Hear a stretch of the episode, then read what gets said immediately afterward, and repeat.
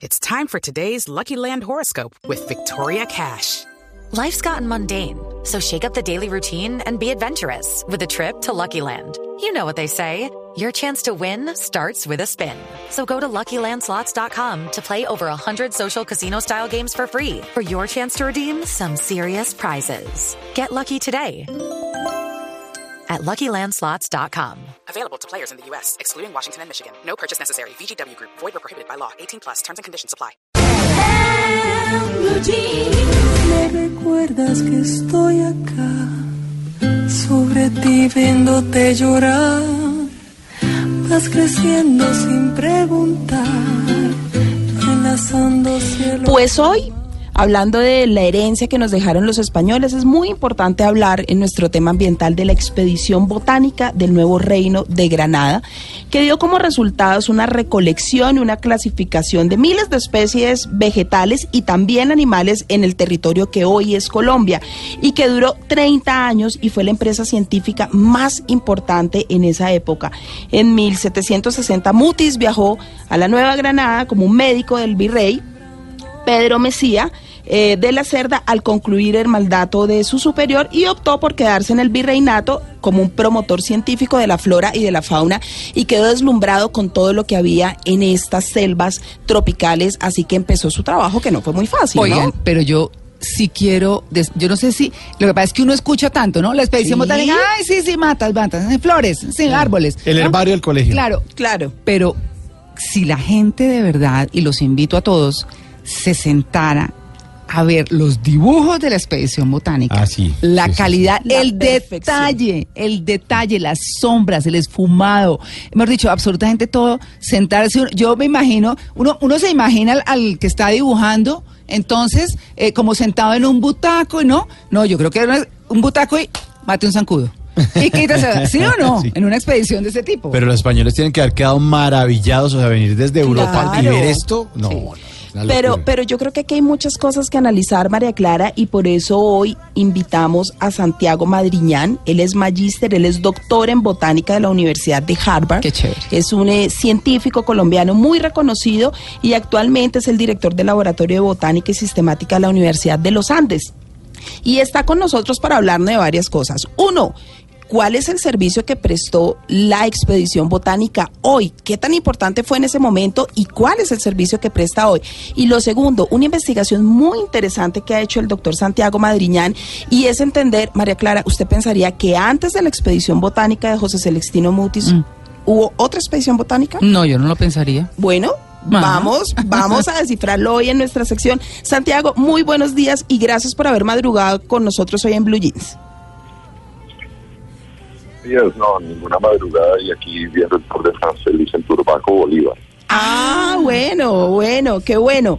Bueno, Santiago, hablemos de la expedición botánica. ¿Cuál fue el verdadero fin de la expedición botánica y qué tanto nos sirve hoy en día a nosotros? Bueno, esta fue una de las tres grandes expediciones que el, eh, el, em, el gobierno español, el reinado español en el siglo de las luces realizó a sus colonias en América. La primera fue la expedición del Virreinato del Perú y Chile, que inició en 1777 y culminó unos años después, unos 5 o 10 años después. Eh, la segunda fue la del Nuevo Reino de Granada, 1783, dirigida por Mutis, y la tercera fue la expedición botánica de la Nueva España, hoy en día México, de 1787. Bueno, pero, pero, Yo le quería, yo le quería preguntar, María Lourdes, eh, a nuestro invitado lo siguiente, y es, ¿el fin exactamente era cuál? Porque uno dice, bueno, sí, dibujaron todas las plantas y las flores y los árboles y demás, pero, pero cuando uno ha leído algo de la expedición botánica, lo que le enseñaron es que eso era, o iba a ser muy útil para reconocer cuáles eran las plantas aromáticas y medicinales. ¿Eso era exclusivamente así? Correcto, sí. Eh, en la ilustración eh, eh, francesa y en europea del siglo XVIII, eh, la botánica o los recursos naturales se consideraron como unos recursos importantísimos para las economías de todos los eh, reinados. Y entonces estas tres expediciones muy, muy importantes, todas con una gran cantidad de recursos, fueron realizadas exclusivamente para poder encontrar productos vegetales, en algunos de ellos también se estudiaron animales, que pudieran ayudar a las economías eh, del rey del reinado. Claro, claro, interesante. Fíjese que eh, usted escribió un libro muy interesante, Santiago, donde nos dice que la primera expedición que se, re- que se realizó no fue la de José Celestino Mutis, sino que eh, un holandés llegó antes a nuestro territorio, a nuestras selvas tropicales, a recoger, a recolectar todo lo que había aquí. ¿Es eso cierto? Sí, fue una, una llegada esporádica o, o no pensada. Este señor Nicolás Jacán, quien era holandés pero adoptado por el eh, por los Habsburgos en Viena del Imperio Austrohúngaro, fue enviado a recolectar plantas y semillas en eh, las colonias francesas del Caribe y también estuvo visitando las colonias holandesas en el Caribe. Y eh, yo considero que llegó a, a las colonias españolas en busca de un barco de regreso. Mm. Sin embargo, llegó a Cartagena y estuvo aquí ocho meses. Y de los cuatro años que estuvo en el Caribe, en Martinica, en Curazao, en Hispaniola, etcétera, los ocho meses que estuvo aquí en Colombia fueron los más productivos, dado la riqueza de la flora que él encontró en el continente. Curiosidades de la expedición botánica. Yo siempre me he preguntado, por eso decía hace un rato, ¿no? Que uno sí se imaginaba a los señores dibujando y demás, pero mate zancudos. Entonces, ¿cómo, ¿cómo era ese día a día de esa expedición botánica? Bien, se conoce que mm, eh, Mutis tenía una empresa muy grande que a diferencia de las otras dos expediciones que mencioné, que fueron expediciones, la de Nueva España y la del Virreinato de, de Perú, que fueron expediciones cortas eh, con una finalidad propia, eh, donde se terminaron en un periodo dado, donde se publicaron los productos en un tiempo prudente. La expedición de Nueva Reina Granada se convirtió en una empresa inmensa eh, donde, donde perdón, Mutis tenía materos que eran los que venían y le, le traían las matas a Mariquita o después a Bogotá. Tenía dibujantes, tenía dibujantes en, en unas jerarquías, tenía dibujantes que podían utilizar colores, los, los tintes de colores, otros que solamente podían calcar en blanco y negro. O sea, era una empresa muy, muy grande y que duró muchos, muchos años y que de hecho pues se quedó inconclusa. Claro, oiga, hay algo muy interesante que cuando eh, empiezan a darse cuenta que los resultados, pues como toda investigación científica que son muy demorados, eh, no estaban dando los resultados que se necesitaban en cuanto a todo lo que encontraban y demás, a Mutis lo trasladan a Santa Fe. Y en Santa Fe es el montaje nuevamente de, digamos, de esa gran empresa, de empezar todo, de, de- de empezar a dibujar también, de tener un grupo muy grande. Pero hay algo muy interesante María Clara, y hace parte de esas curiosidades, es que hay ciertos nombres que se ponen, digamos que el, berre- el virrey Espeleta le da una nueva oportunidad a José Celestino Mutis y cree en realmente en el trabajo que él viene realizando desde hace tantos años Claro. y él en favor del rey y lo vemos en el nombre de muchas especies le pone por ejemplo a los frailejones Espeletia. Ah, Entonces, digamos que los nombres, no sé si, si usted me confirma eso, Santiago, los nombres que se ponen a muchas de las plantas tienen que ver con esas relaciones políticas que se tenían y es una forma de congraciarse con el apoyo que se le estaba dando en ese momento a la expedición botánica después de que dejó un poco de creerse en ella y se vuelven y se retoman todos esos asuntos y dicen, mire, aquí estamos demostrando, realmente sí se está haciendo un trabajo, ¿es así? Correcto. Desafortunadamente, eh, así como está Espelete, hay muchos otros nombres de géneros de, plantas que Mutis nombró o sugirió, pero nunca los publicó. Entonces esos nombres pasaron al olvido, ya no se pueden usar porque él los trató de utilizar, entonces ahora están en una cosa que se llama la lista negra o la lista de sinonimia. Pues ya no podemos nombrar caldácea, por ejemplo, que era un género de unas balanoforáceas divinas, unas plantas parásitas que crecen en el suelo, en honor a, a Francisco José de Caldas, quedó, quedó anulado ese nombre.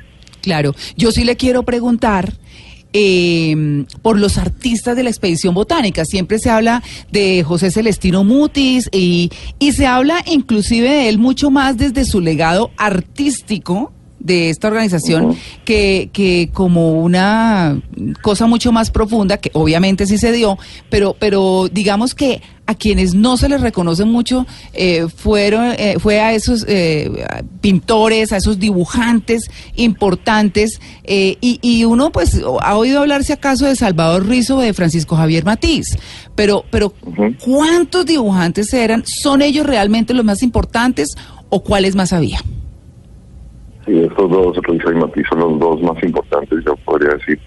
Hay muchos otros, eh, algunas de las láminas están firmadas, bien sea en el dorso o en el, en el frente o en el anverso de la lámina, y entonces podemos saber el origen de ellas. También podríamos, en algunas de ellas, por su estilo, reconocer distintos estilos de distintos dibujantes.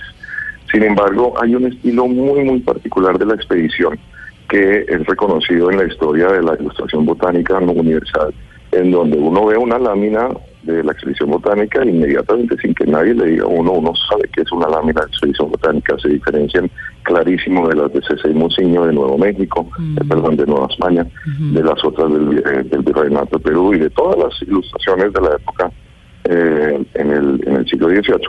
Eso quiere decir que tenía que haber un líder, un líder artista, un diseñador que estuviera liderando. No sabría decir si este era Mutis o eh, Francisco Javier Matiz, Matiz, precisamente, sí. pues, que, que es uno de los más nombrados, o Salvador Rizo.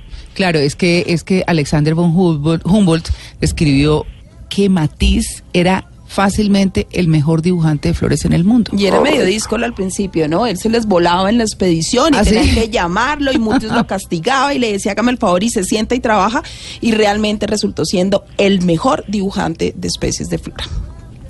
Bueno, pues Correcto. agradecemos muchísimo al eh, doctor Santiago Madriñán por haber estado con nosotros en Blue Jeans hablando un poco de la expedición botánica, de esta expedición que fue la empresa científica más grande y ambiciosa que se diera en la Nueva Granada y que hoy nos dejó grandes hallazgos. Colombia en este momento tiene más de 55 mil especies de flora y fauna, pero en la expedición botánica se encontró toda esa gran referencia y hoy se siguen haciendo grandes investigaciones. Muchísimas gracias por haber estado con nosotros. Gracias. Blue Jeans. El fin de semana es para estar en Blue Jeans. 20 de julio y hay aspectos de los cuales no quisimos independizarnos nunca porque los españoles nos dejaron eh, sus recuerdos y uno muy importante es la arquitectura. La arquitectura, si nosotros miramos en muchos lugares que fueron eh, construidos hace muchos años, muchos estilos, pues ellos dejaron la arquitectura y esa arquitectura definitivamente se quedó no solamente en la parte física, sino en la parte mental. La manera como los colombianos nos comportamos, eh, pues obedece un poco a esta arquitectura. Por eso eh, tenemos al director de Patrimonio del Ministerio de Cultura, Alberto Escobar, quien nos va a hablar de eso, de esa herencia española en la arquitectura colombiana. Alberto, buenos días y bienvenido a En Blue Jeans de Blue Radio. Hola, muy buenos días. Bueno, Alberto, arranquemos hablando de una vez del tema. ¿Cuál es la herencia real española que tenemos en la arquitectura colombiana?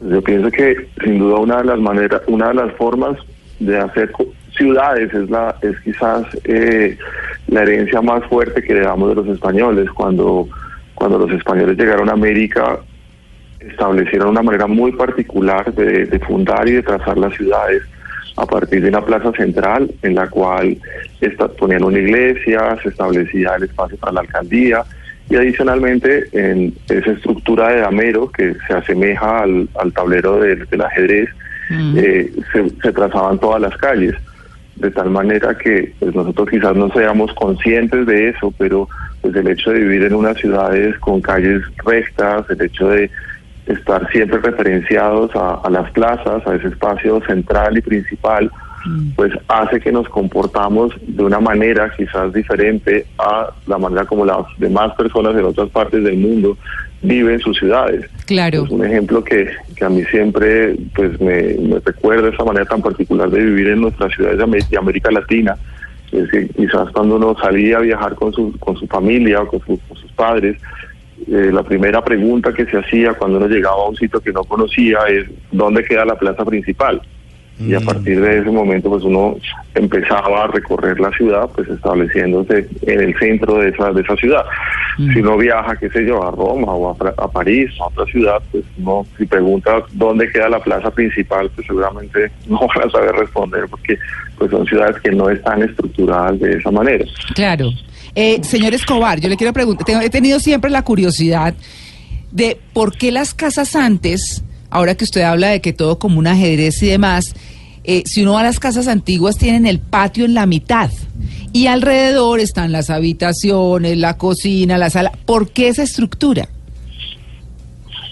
Sí, bueno, lo- los españoles también trajeron a América unas estructuras de unas maneras de hacer de hacer viviendas que ellos a su vez también habían heredado. Entonces, eh, los romanos en particular hacían sus casas a partir de, esos patios y estructuraban la- las, habitaciones, las ventilaban alrededor de esos patios. Hay que recordar que la península ibérica durante muchos siglos estuvo también bajo el dominio de los, de los romanos, del imperio romano, y esa manera de construir pues la trajeron a América también y es la, la manera como nosotros también pues muchas veces vivimos en nuestras, en nuestras casas. Todo lo- toda América Latina se independizó definitivamente de España, pero ¿desde dónde hasta dónde está ubicada esa arquitectura española en América? Sí, esa, sobre todo, que es algo muy sorprendente, el, el imperio español se estableció en América y una de sus, de sus formas de, de- conquistar era a partir de la fundación de ciudades. Así que los españoles pues fundaron ciudades desde la Florida, desde el sur de los Estados Unidos hasta aproximadamente la Tierra del Fuego, casi llegaron hasta la Patagonia. Es la probablemente la, la mayor fundación de ciudades hecha por un imperio justamente desde el imperio romano. Eso también pues nos permite tener una unidad como, como territorio muy fuerte que por supuesto se refuerza con el idioma. Bueno, muy bien, yo sí le quiero preguntar, ¿qué características tiene la arquitectura colombiana que no tenga ninguna otra del mundo? ¿Tiene rasgos de española? Sí, yo, yo creo que es, es difícil decir algo así como la arquitectura colombiana porque pues este territorio en el cual nosotros habitamos pues ha tenido infinidad de, de influencias. Obviamente pues son influencias que muchas veces están mediadas por los habitantes que los españoles se encontraron en ese territorio. Ahora, pues para los indígenas que, que habitaban ese territorio, pues el límite como tal de Colombia pues tampoco existía. Entonces uno podría pensar que sí hay una arquitectura en la cual, como en todo lo que hacemos, se mezclan muchas tradiciones que algunas tienen origen prehispánico, otras tienen un, un- origen eh, afro, en la medida en que hay una población afrodescendiente muy fuerte que también llegó de, de España, perdón, de, de África, y por supuesto los, los españoles y los europeos, pues que trajeron sus formas de, de construir. Quizás un ejemplo pues que, que podría ayudar a ilustrar esto tiene que ver sobre todo con la manera, por ejemplo, de hacer puentes. Los españoles trajeron un conocimiento que también habían aprendido los españoles de hacer puentes a partir de, de los arcos, por ejemplo. Eh, ellos utilizaban ladrillos cocidos, utilizaban piedras para, para hacer puentes a partir de arcos, que quizás un ejemplo próximo a, a Bogotá, por ejemplo, puede ser el, el puente del común, y se encontraron con que los indígenas hacían puentes colgantes, hacían puentes muy parecidos a lo que ustedes mencionaban hace, un- hace un momento, como las hamacas. Esa, esa, esa forma de, de- de- de- de pasar las alturas a través de puentes es un conocimiento que los españoles encontraron en, en América, que eh, difícilmente pues, está vinculado a Colombia, sino pues a muchas eh, culturas indígenas que, se, que, pues, que habitaban ese territorio, particularmente los incas o, o los aztecas en, en los alrededores de lo que actualmente llamamos México. Bueno, arquitectura española de la cual no nos quisimos independizar y que definitivamente se quedó aquí. Alberto, muchas gracias por estar en, en Blue Jeans de Blue Radio. No, con mucho gusto. Alberto Escobar, director de patrimonio del Ministerio de Cultura. Muchas la gracias. teja española.